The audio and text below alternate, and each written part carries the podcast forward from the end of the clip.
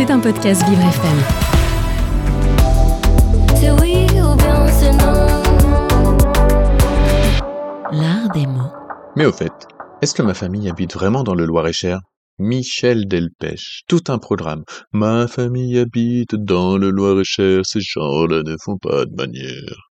Même sans être un fan inconditionnel des chanteurs, vous connaissez à coup sûr ce début de chanson, l'incipit de son tube de 1977, intitulé fort à propos Le Loir-et-Cher, du nom du département éponyme. Or, ce département tire, lui, son nom de deux rivières qui le traversent. Le Cher dans sa partie sud et le Loir dans sa partie nord. Et oui, j'ai bien dit le Loir, L-O-I-R, comme l'animal. Oui, oui.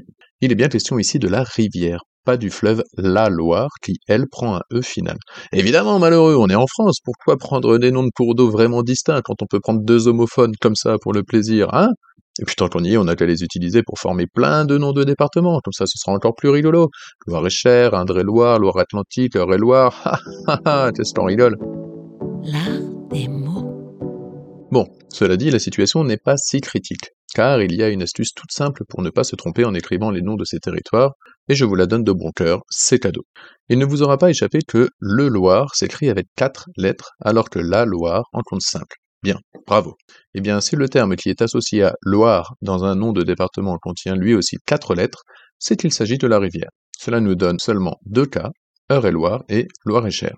Pour tous les autres, on mettra un E. Maine-et-Loire, Saône-et-Loire, Indre-et-Loire, Loire, et oui, il n'y a pas de second terme en quatre lettres, etc. Mais bref, revenons à nos oies sauvages qui passent par-dessus les toits. Mot dièse, rêve de vieux. Si, comme dit plus tôt, ma famille habite dans le département traversé par le Loire et le Cher, pourquoi diable irais-je mettre un déterminant au singulier? Deux rivières, c'est bien pluriel, non?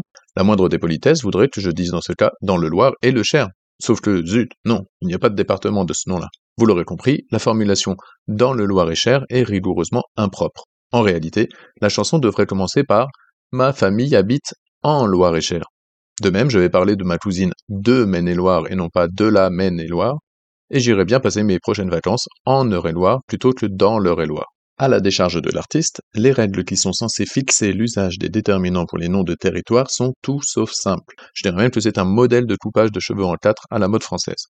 Il n'est d'ailleurs pas le seul à avoir hésité, puisque Michel Sardou, pour sa part, nous expliquait en 1985 dans sa chanson Les deux écoles Dans le Lot et Garonne, on bouffait du curé. Bon appétit.